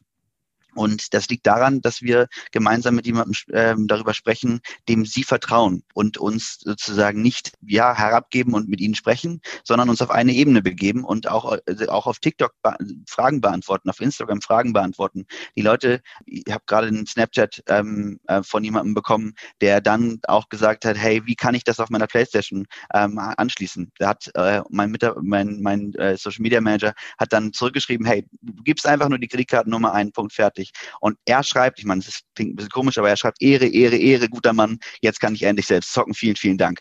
Das ist, das ist, es ist schon Wahnsinn, was da für eine Kommunikation jetzt stattfindet mit einem Jugendlichen, der, der halt ähm, sich ja, im Endeffekt mit selber mit Videos ähm, besser auskennt als die meisten von uns es ist Wahnsinn, was da, was da passiert. Und wir sind super froh, dass die Zielgruppe das so annimmt. Wir sind auch super froh, dass die Eltern es so annehmen. Denn wir sehen ja auch, dass die Eltern auf die Website kommen, sich nochmal informieren und dann gemeinsam mit unter 18-Jährigen dieses Konto abschließen. Also es ist nicht nur so, dass die auf, auf Social Media Kommentare ähm, geschrieben werden, sondern es schließen einfach super viele Leute momentan das Konto ab, weil sie einfach Interesse daran haben, auch, dass ihr Kind einen eigenen Zugang zu seinem Geld hat und auch im Endeffekt ja auch online bezahlen kann. Weil, sind wir mal ehrlich, wir reden über Finanzen, wir reden über Corona, wir reden über ähm, Jugendliche, die den ihren Eltern das, das, das Handy erklären und trotzdem können die nicht online bezahlen. Und da, dadurch, dass wir da einen Nerv getroffen haben, offensichtlich, ist es jetzt so, dass wir das von der, von der Zielgruppe zurückbekommen. Und da sind wir sehr, sehr froh drüber. Ein ganz spannender Satz von einer, von einem, der uns ähm, geschrieben hat, ist, ist auch ein bisschen ab von, von, äh, von dem, wie ich reden würde, aber er hat geschrieben, mega cool, äh, ich twerke normalerweise auf, auf Twitch und vorher habe ich nur ein Banking-Tool benutzt wie meine Granny und das war so, okay, also ich hätte das niemals so geschrieben und man muss immer aufpassen, wie man dann antwortet. Man muss dann wirklich auch den mhm. richtigen Ton treffen, aber es ist Wahnsinn, was da gerade abgeht und wie, wie mhm. gesagt, wir sind froh, dass wir mit Mastercard da eben gemeinsam diesen Weg gehen können und weil das ist, muss man sich auch immer erstmal trauen. Das ist halt schon als Corporate, viele trauen sich nicht ähm, mit, mit mit, ähm, jungen Projekten zu arbeiten und äh, auch mit, mit Influencern zu arbeiten auf TikTok, das ist im Endeffekt wieso, weil viele TikTok noch nicht ganz ernst nehmen. Aber das ist weit hinter der Zeit. TikTok ist ernst zu nehmen und die, alle Leute, die auf TikTok irgendwie was machen, sind auch ernst zu nehmen. Das sieht man einfach. Ja. Herr Anwalt hat übrigens eine eigene Kanzlei und arbeitet täglich jeden Tag als Anwalt und hat dreieinhalb Millionen Follower und da hat Leute vor der Tür stehen, die irgendwie Autogramme wollen. Also Social Media Manager und, und äh, Social Media ähm, Influencer und, und, und Star auf, auf TikTok ist ver kann man jetzt auch nebenbei machen, wenn man, wenn man Anwalt ist. Ähm, das ist eine neue Zeit, die irgendwie angeschossen ist. Ähm, super, super spannend, also wirklich. Juliane wollte was sagen und dann Michaela gerne im Anschluss. Ja, das ist jetzt, äh, genau, das ist für, für B2C ist äh, diese Form der Influencer total äh, spannend natürlich. Und ähm, aber auch für B2B habe ich jetzt auch schon äh, Erfahrungen damit gemacht, dass wir ähm, jetzt gar nicht im Sinne von irgendeiner bezahlten Kooperation oder so, sondern einfach, dass man eben auch die Kontakte hat zu ähm, entsprechenden äh, Bloggern oder die man auch irgendwie als Influencer irgendwie sehen kann Und ähm, ab und an haben wir auch die Situation, dass ähm, jetzt äh, Partner von uns äh, weniger oder anders kommunizieren wollen oder wie auch immer. Und dann kann man auch mal mit denen, ähm, wenn man dann doch mal so ähm, off the record mit den äh, mit den Influencern spricht, also sind B2B-Influencern, ähm, dann kann man da auch mit denen mal drüber sprechen. Dann finden die halt äh, offen, öffentlich äh, zugänglich ähm, dann äh, eben auch dann dieses Thema und dann äh, schreiben die darüber, ohne dass ich jetzt irgendeine Pressemitteilung habe und aus, aus irgendwie, weil die als Experten wahrgenommen werden, äh, kommt daraus wieder ein FAZ-Artikel. Also die, die Situation hatte ich halt eben auch schon. Das ist, äh, äh, funktioniert teilweise besser als jede Pressemitteilung, die ich rausschicken kann. Das ist eben auch nochmal so ein Ansatz. Also wenn man wirklich Leute hat, die irgendwie glaubwürdig sind und die über einen kommunizieren oder die eben auch diese Zielgruppe haben, die einfach zuhören, ähm, das kann immer auch, ähm, auch im B2B-Bereich sehr, sehr gut funktionieren. Michaela, würdest du jetzt deinen Kunden empfehlen, einen TikTok-Kanal zu eröffnen? Wir arbeiten ja für Snapchat. Also ähm, wir würden da deutliche äh, Vorteile in Snapchat sehen, allein schon was das ganze Thema Brand Safety äh, betrifft oder auch das ganze Thema, wie das Netzwerk selber aufgebaut ist. Also da ist eine enge Community von Freunden, ähm, die sich gegenseitig unterstützt, in der es ähm, genau diese ganzen sozialen Alltäglichkeitsdynamiken nicht gibt, die die Menschen letztendlich unglücklich machen. Ne? Also hier Likes, Followers, hier dieser ganze soziale Druck, der ähm, auf der Gen Z lastet. Da haben wir auch Studien dazu, die sagen, ähm, das ist eine Generation, die unglaublich viel an sich arbeitet, die unglaublich viel anderen Leuten helfen will, die aber auch unglaublich unter Druck steht. Und ähm, deswegen würde ich sagen, als Marke würde ich da hingehen langfristig, ähm, um zu sagen, ja, ich äh, komme in ein Umfeld, wo, wo das nicht passiert, wo es darum nicht geht, wo es um eher um Kreativität und äh, gemeinsames Erleben geht, als jetzt unbedingt sich gegenseitig hochzuhypen. Aber grundsätzlich fand ich das super toll, dass Max so eine Lanze für die Z ge, ähm, gebrochen hat. Deswegen wollte ich das nochmal sagen. Das ist, glaube ich, was, was ich so oft verargumentieren muss in Kundengesprächen. Ähm, erstmal ist die Gen Z mittlerweile auch eine Unternehmergeneration. Das ist sogar B2B-relevant. Also die äh, sind äh,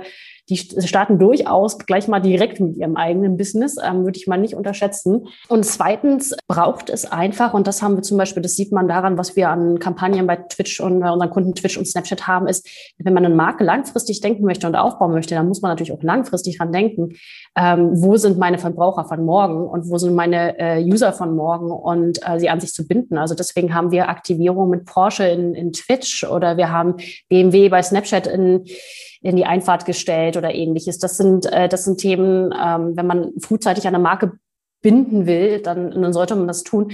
Das Einzige, was ich glaube ich, ähm, wo ich, weswegen ich mich gemeldet hatte, äh, war, das gab ich, wir sind ja alle nicht schon set, immer ganz schnell so der Eindruck entsteht, man muss für die immer alles unglaublich schnell kommunizieren. Die haben, ich glaube, das Wort Aufmerksamkeitsspanne äh, viel. Und das setzt sich ja so fest wie, mein Gott, das sind alles kleine Eichhörnchen, die ständig auf dem Baum hoch und runter flitzen und wo nichts hängen bleibt. Und das ist ja nicht der Fall. Und wir sehen das auch mit anderen Kampagnen, dass ähm, die sind halt, äh, der Unterschied ist, sie sind nicht mehr gewillt, sich mit schlechten Kampagnen auseinanderzusetzen. Das ist was anderes. Die kennen nicht mehr die Werbeblöcke, wo man äh, dann nochmal aufs Klo geflitzt ist, weil es einfach alles blöd war. Ähm, oder halt hier ähm, das, äh, das Banner wegzuklicken. Das heißt, da ist einfach eine geringere Frustrationstoleranz, weil sie eine Alternative kennen, weil sie deutlich tech-savvier sind als andere und wissen, wie sie äh, sich das nicht antun müssen. Aber bei der Aufmerksamkeitsspanne würde ich sagen, hat sich gar nichts geändert. Wir sehen das auch bei Twitch, wie intensiv sich mit Content auseinandergesetzt wird, wie lange gewisse Sachen, wie sich Sachen selber beigebracht werden. Also das ist genau äh, das Ding, wo ich einfach nur nochmal gesagt habe, so man äh, sollte in kurzen Erzählformaten denken, in, in langen, tiefen Erzählformaten. Also es muss nicht immer alles äh, nur schneller sein. Max, du hattest mhm. was zu ergänzen. Ja, ich glaube, jemandem zu raten, hier einen ein, Account zu eröffnen, ist immer, ähm, ist immer individuell. Ich glaube, es geht äh, nicht um Snapchat oder TikTok, es geht darum, was der Kunde ähm, von, von demjenigen, also was der Kunde von dem Kunden möchte. ähm, weil am Ende ist es so, ähm, wenn ich die Kunden auf Snapchat nicht finde, dann brauche ich es auch nicht eröffnen. Und ähm, zu, der, zu der Auffassungsgabe ist es ja am Ende so, ich, ich stimme dir zu, wir reden über eine Zielgruppe, die extrem sich mit, mit sich mit äh, News und, und auch, auch ähm, interessanten Facts auseinandersetzt. Ähm, wir haben 14-Jährige, die uns erzählen, wie, wie Fracking funktioniert. Also äh, das ist äh, gerade das Thema Nachhaltigkeit und wie viel, wie, also wie weit die da schon sind ähm, in, in dem Alter ist, ist Wahnsinn was ich meine mit Aufmerksamkeitsspanne ist, der Moment, jemanden zu catchen. Also wenn ich, wenn ich anfange und sage, übrigens und äh, vielleicht, dann ist er weg. Also da, da, das, ich habe einfach durchgehend Videos, die ich sehe, die ich sehe, die ich sehe. Und wenn ich dann nicht von Anfang an auf den Punkt komme, ähm, deswegen funktioniert TikTok ja so, so hart und schnell gecuttet, ähm, wenn ich nicht schnell auf den Punkt komme und dem sage, hey, das, das ist cool und ich spreche deine Sprache, ähm, und zwar nicht gekünstelt. Man kann nicht ähm, auf dem Abschlussball kommen und äh, als etablierte Bank und irgendwie ein, ähm, ein Cap tragen und sagen, hey, ähm, voll cool hier, so, das, da wirst du halt ausgelacht. Das ist so. Du musst, du musst halt authentisch sein und du musst im Endeffekt einen Kontext treffen und du musst den wirklich direkt ansprechen. Und das meine ich mit der Auffassungsgabe. Ich bin, bin absolut bei dir, Michael, wenn, wenn, wenn es darum geht, jemanden zu interessieren, dann haben wir wirklich Leute, die, die sofort kommentieren, die auch dann ins Gespräch gehen, die sich Zeit dafür nehmen. Ähm, das ist absolut da und die Zielgruppe sagt ja auch mit dem Kanal TikTok, hey, wir sind da. Also da, der Kanal TikTok, den muss man ja wirklich so sehen, ist eine Botschaft der Generation Z, die gesagt haben, hey, wir, wir wir bauen kleine Unternehmen auf, wir, haben, wir sind ernst zu nehmen und deswegen gibt es so viele junge Agenturen, deswegen gibt es so viele Leute, die da irgendwie ähm, erfolgreich sind, weil es mittlerweile angenommen wird. Man sieht auf TikTok äh, und auch auf, auf den gleichen sieht man auch auf, ähm, auf LinkedIn, der dann einen Post macht und der erklärt, wie TikTok funktioniert. Und das wäre mit, Inst mit Instagram hat das nicht funktioniert. Da haben 17-Jährige auf LinkedIn geschrieben und gesagt, hey, ich erkläre euch, wie es geht und die Leute haben drüber gelacht und die Agenturen haben gesagt, nein, nein, komm, wir, wir machen das schon. Und jetzt ist auf einmal, jetzt kommt TikTok TikTok und ähm, die Leute sehen, hey, wir haben ein CPM und das ist aus eigener Erfahrung. Tausender Kontaktpreis zwischen 60 und 60 Cent und 1,20 Euro. Das ist Wahnsinn. Und dann sagen jetzt alle, ja, dann mach doch einen TikTok-Kanal. So einfach ist es dann eben auch wieder nicht. Dann, dann such dir jemanden, der es kann. Und das sind halt junge Leute und die jungen Leute sind mehr als bereit, dir zu helfen und mehr als, mehr als erfahren genug, auch tatsächlich professionell mit dir zu arbeiten. Und wenn, wenn, wenn, wenn man das schafft, dann kommt auch die Conversion, dann kommen auch Leute, die mit dir interagieren. Nochmal, wir haben, ähm, ich habe äh, mal geguckt, wir haben äh, zu Beginn dieses, dieses Podcasts, ähm, habe ich geschaut, da hatten wir 2500 Comments weniger als jetzt auf unserem, auf unserem einen Post. Und das liegt nicht daran, dass Leute mitmachen wollen, sondern weil die Leute Fragen haben und weil die aktiv sind. Die Leute haben Lust, auf, auf Social Media zu antworten und in Kommunikation zu treten. Das muss man dann auch beantworten. Das muss man eben auch sehen. Ne? Die Frage würde ich ganz gerne noch an Juliane weitergeben. Ähm, es kann ja auch schiefgehen. Und wir haben jetzt noch überhaupt nicht darüber gesprochen, dass, ähm, wie, wie das läuft, wenn Pressearbeit schiefgelaufen ist, ähm, äh, wenn es äh, zu einer Krise kommt oder wenn Botschaften nicht ähm, äh, richtig aufgenommen werden. Wie steuert man dann danach? Und ich stelle mir das bei TikTok ja nochmal deutlich schwieriger vor, als wenn jetzt ein Journalist mal ein bisschen daneben gegriffen hat in, in seiner Botschaft wie, wie authentisch, also das hatte Max ja auch gesagt, ähm, es, wir sind ja alle nicht die Generation TikTok. Also wie sehr muss man äh, selbst TikToker sein, um das gegenzusteuern und ähm, wie, wie sehr kann man da noch eingreifen?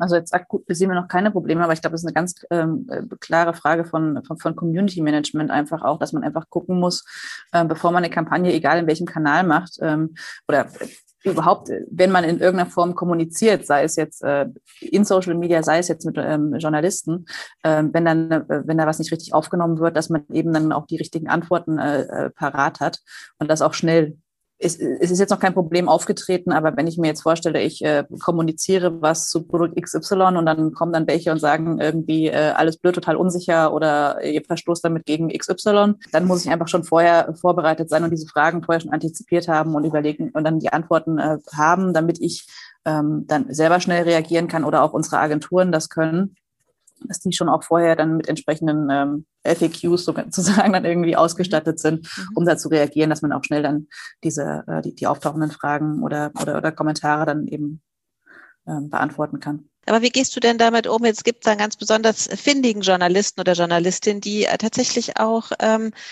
etwas herausfindet in ihrer Recherche, worauf du nicht vorbereitet bist, ist dann, wie ist die Strategie? Was würdest du empfehlen? Absolute Offenheit oder lieber Vermeidung in der Krise?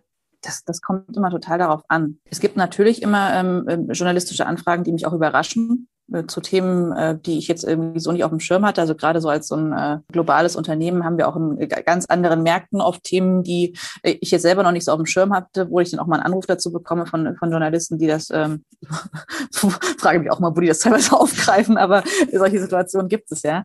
Und ähm, dann muss ich einfach erstmal irgendwie dann kurz um Geduld bitten, muss dann auch erstmal gucken intern, ähm, äh, was ist hier eigentlich? Und dann müssen wir halt entscheiden, ähm, auch mit meinen oft dann ähm, globalen Kollegen, ähm, wie wir darauf reagieren. Und ähm, manchmal, wenn es dann so Sachen sind, die dann auch schon einfach irgendwie juristisch relevant sein können, dann muss man einfach auch nochmal ganz äh, dann die Kollegen einbinden und dann auch ganz klar überlegen, was ist jetzt äh, gerade äh, gravierender. Also ähm, wenn ich jetzt kommuniziere, ähm, kann ich da jetzt irgendwie sonst noch einen ganz anderen ähm, ja, juristischen Rattenschwanz damit auslösen oder so und äh, vermeide ich dann besser meine Antwort oder habe dann ein festes Statement, von dem ich dann auch nicht abweiche, ähm, egal ob der Journalist damit jetzt glücklich ist oder nicht. Das sind halt einfach so Sachen, ähm, das ist immer, kommt dann auch noch die Situation darauf an.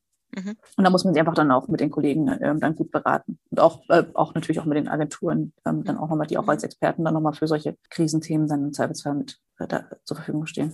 Mhm. Michaela, Krisen-PR aussitzen oder nicht?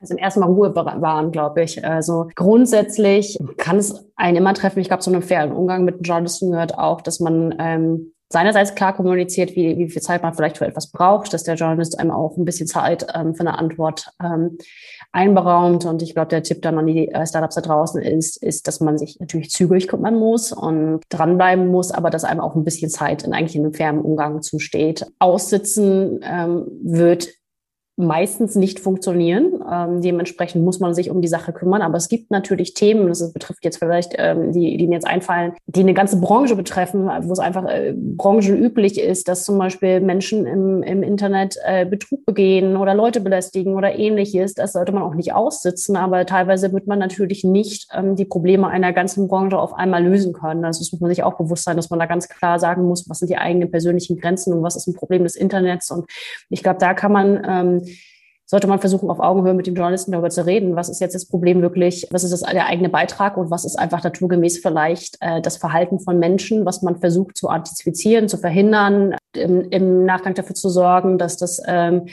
Ganze äh, verfolgt wird. Ähm, aber ähm, wo, wo hat zum Beispiel eine ganze Branche noch Probleme oder ähnliches? Also das sind grundsätzlich auch Momente, wo man manchmal erlebt, da gibt es natürlich auch von Journalistenseite gewisse Themen, auf die gerne bisschen eingedroschen wird, obwohl sie ein grundsätzliches Problem eher damit äh, sind, wie, wie das Internet aufgebaut sind und man noch nicht ganz verstanden hat, ähm, dass man vielleicht nicht sich überall, wie gesagt, das ist nicht ein Fintech-Problem, dass man sich nicht überall mit einem Personalausweis hinterlegt und man nicht immer herausfinden kann, was äh, ein User irgendwie ist. Und dass das durchaus im, im Sinne wiederum auch von Verbrauchern ist. Also ich glaube, die Krux ist manchmal wirklich da zu verstehen, dass ähm, nicht jede Krise und schlechte News äh, immer darauf basiert, dass ein Unternehmen dem Verbraucher irgendwas Schlechtes will, sondern dass äh, teilweise etwas äh, Gutes für den Verbraucher dafür zu sorgen kann, dass in Ausnahmefällen, ähm, wie gesagt, äh, es schwieriger ist, äh, sofort jemanden zu ermitteln oder ähnliches. Max, du wolltest noch was sagen? Und da müssen wir mal so allmählich zum Ende kommen. Das ist eine total schöne und auskunftsfreudige Runde. Ich freue mich voll. Bevor wir in die Endrunde gehen, du wolltest noch was dazu genau, sagen. Genau, ich, äh, einfach nur den, den, ähm, den Vergleich, weil wir am Anfang auch ähm, bei der Frage für Juliane hatten wir einmal die, wie ist das bei der Gen Z, ob man da was falsch macht oder so. Ich möchte einfach nur mal sagen, dass, ähm, dass die Kommunikation mit der Gen Z ist nicht so, dass man jetzt ähm, immer mit einem Kind redet oder dass man irgendwie ganz doll aufpassen muss, sondern es ist genau das, was, was Michael gerade gesagt hat. Es geht darum, auf Augenhöhe zu sein und mit jemandem irgendwie persönlich gut umzugehen. Ähm, weil am Ende ist das Einzige, was ich nicht möchte, ist, dass es persönlich wird. Weil wenn ich jemanden persönlich in irgendeiner Form attackiere, dann kann ich mir sicher sein, dass der, dass er, dass er antworten wird. Und ich glaube, das ist auch als, dass man es auch als Chance sehen kann. Jemand hat ein Problem mit deinem Produkt und das hatten wir zum Beispiel, dass ein Elternteil uns geschrieben hat, ähm, auch auf dem Social Media Netzwerk. Also ich möchte eigentlich nicht, dass mein Kind das äh, so ein Konto hat und online bezahlen kann, hat.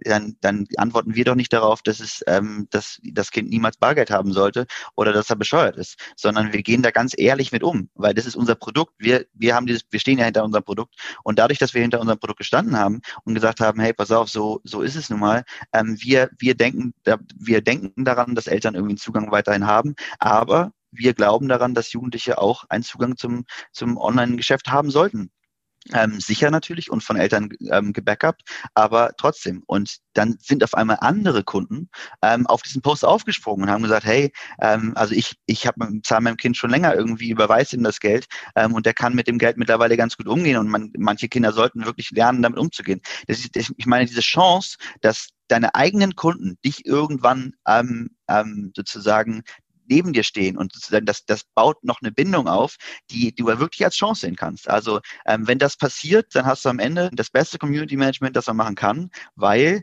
der Kunde für dich einsteht. Und was will man mehr? Also was zeigt auch anderen mehr, dass man diesem Produkt vertrauen kann? Ich glaube, ähm, das, ist das, das ist echt eine Chance für, für äh, in der Krise. Okay, ich würde gerne die Abschlussrunde starten. Und äh, vom Harald haben wir schon so lange nichts mehr gehört.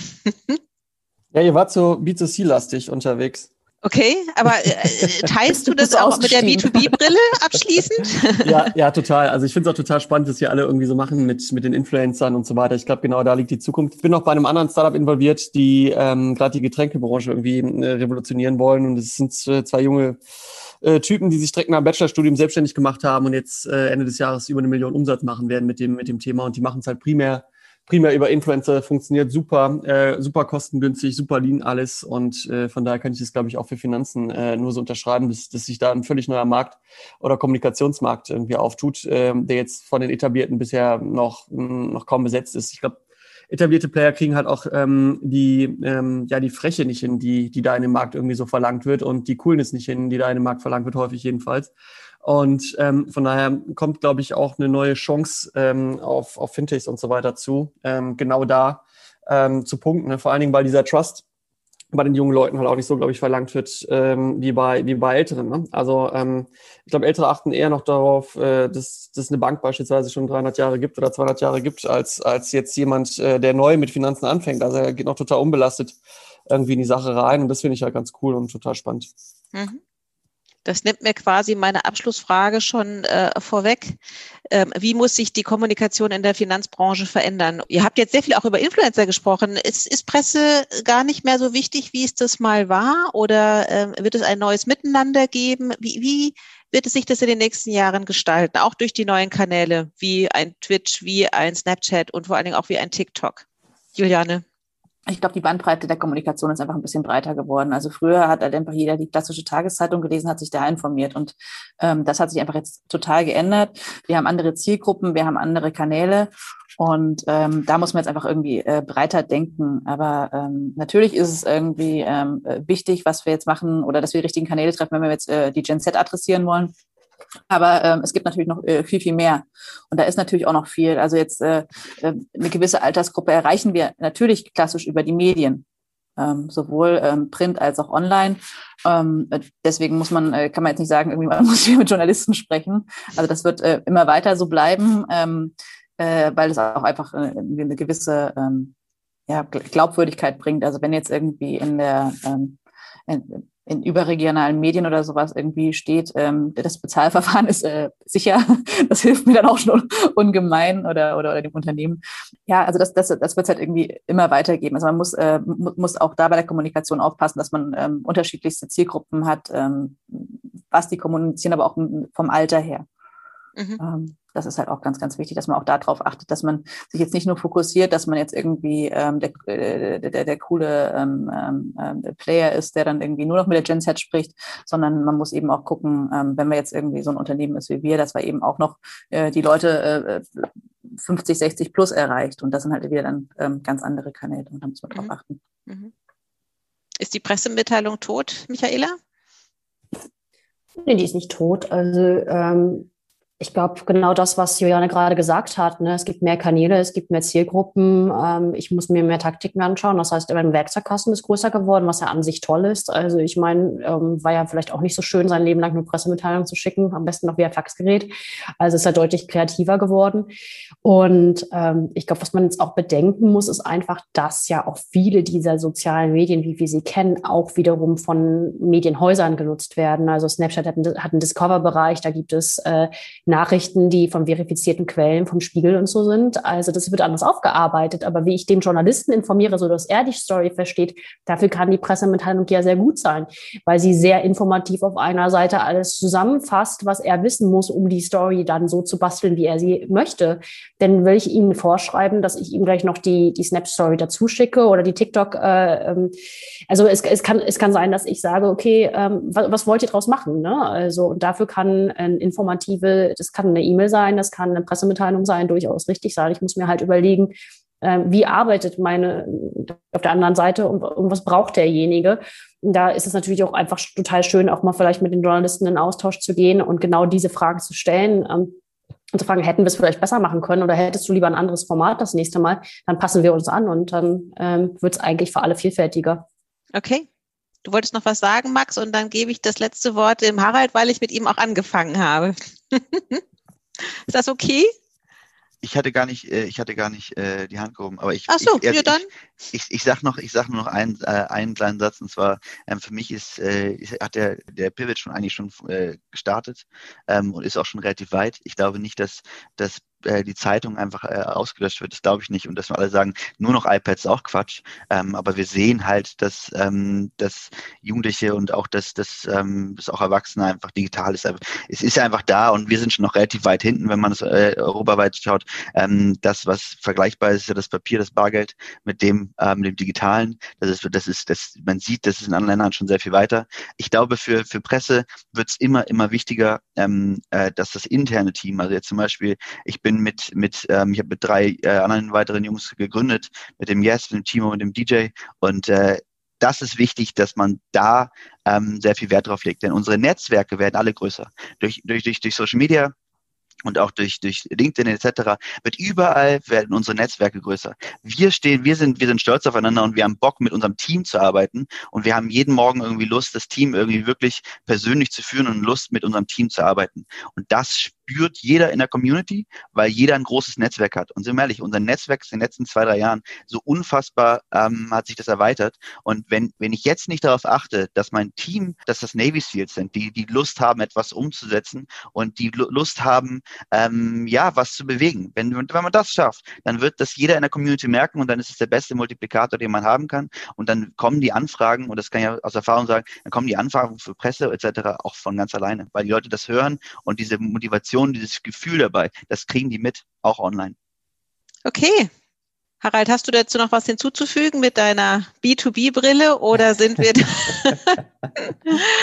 Nee, ich bin da, ich bin da genau bei Max. Also ich sehe es auch so. Ähm, Team muss stimmen, Team muss motiviert sein äh, und äh, das, das spielt auch die Presse und dann geht es halt äh, auch ganz gut durch. Ja, ja, die Authentizität scheint genau. ein ganz hohes Gut in Unternehmen zu sein und damit auf verschiedenen Kanälen zu spielen, scheint ja fast das A und O zu sein, ob man jetzt und irgendwie über äh, mit der Presse spricht und da als ähm, als als Unternehmen offen und transparent zu sein und eben auch mal Fehler zuzugeben und das eben offensichtlich auch in die unterschiedlichen Kanäle herein. Das wird offensichtlich honoriert und geschätzt. Genau, und das ist das, was ich eben sagte. Also diese, diese Übertreibung, die man häufig in der Branche so, so findet, ich glaube, die fällt den einen oder anderen früher oder später auf die Füße. Und deshalb sollte man direkt, glaube ich, da ja, äh, realistisch irgendwie rangehen und, und, und fair auch und den Journalisten dann nicht irgendein Blau vom Himmel erzählen. Das geht nicht ja. gut. Gut, ganz herzlichen Dank. Ich habe total viel gelernt und freue mich, dass mein Job auch in zehn Jahren nicht überflüssig ist. so gehe ich jetzt aus dem Gespräch raus. Ich glaube, für alle anderen haben auch noch ganz viele Anregungen mitbekommen. Deswegen ein ganz herzliches Dankeschön auch an eure Offenheit, auch aus eurem täglichen Wirken zu ähm, berichten. Ich danke Michaela Krause von Leica, ich danke Juliane Schmitz-Engels von Mastercard, ich danke Max Schwarz von Pocket und ich danke Harald Brock von Investify. Vielen Dank. Auf bald. Ich hoffe, wir bleiben im Gespräch. Bis dann. Vielen danke Dank, dir. Tschüss, tschüss. Danke. Bis dann. Ciao, ciao.